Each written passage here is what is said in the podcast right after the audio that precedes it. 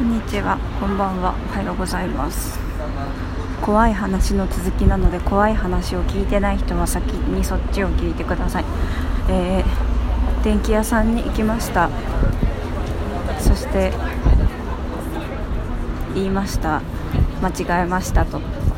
返品できますか？と言いました。そしたら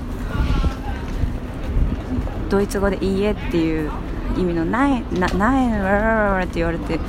できないのって思ったら返品する必要なんてないよみたいなこと言われてはあと思ったらなんかここで Mac 用になんかななんなんだろうフォーマットできるよみたいな感じでしてもらいました。よかった。はあ。これでやっとパソコンをバックアップしてなんか新しいバージョンにしてなんか動画動画編集ソフトとか電子音楽作曲ソフトとかがセットになった Mac のやつを買って新しいいろいろができる。嬉しい。はああじゃあ影響力の武器実践編からもう一つ相手にイエスと言わせる技を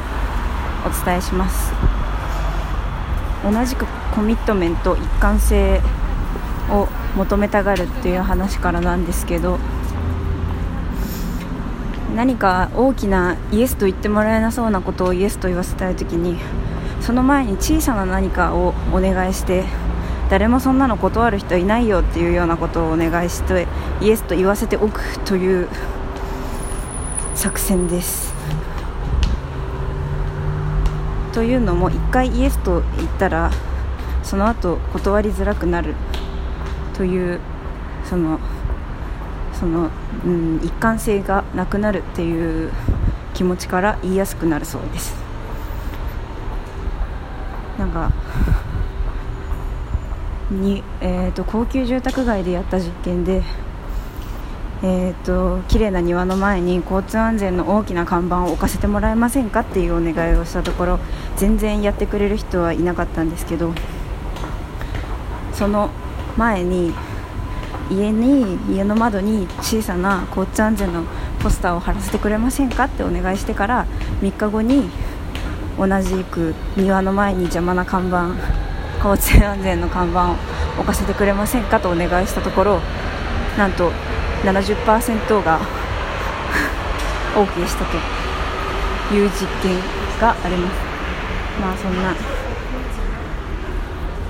なので何かお願いしたい時は最初に最初に小さなことをお願いしておくといいといいでしょう。それではまた。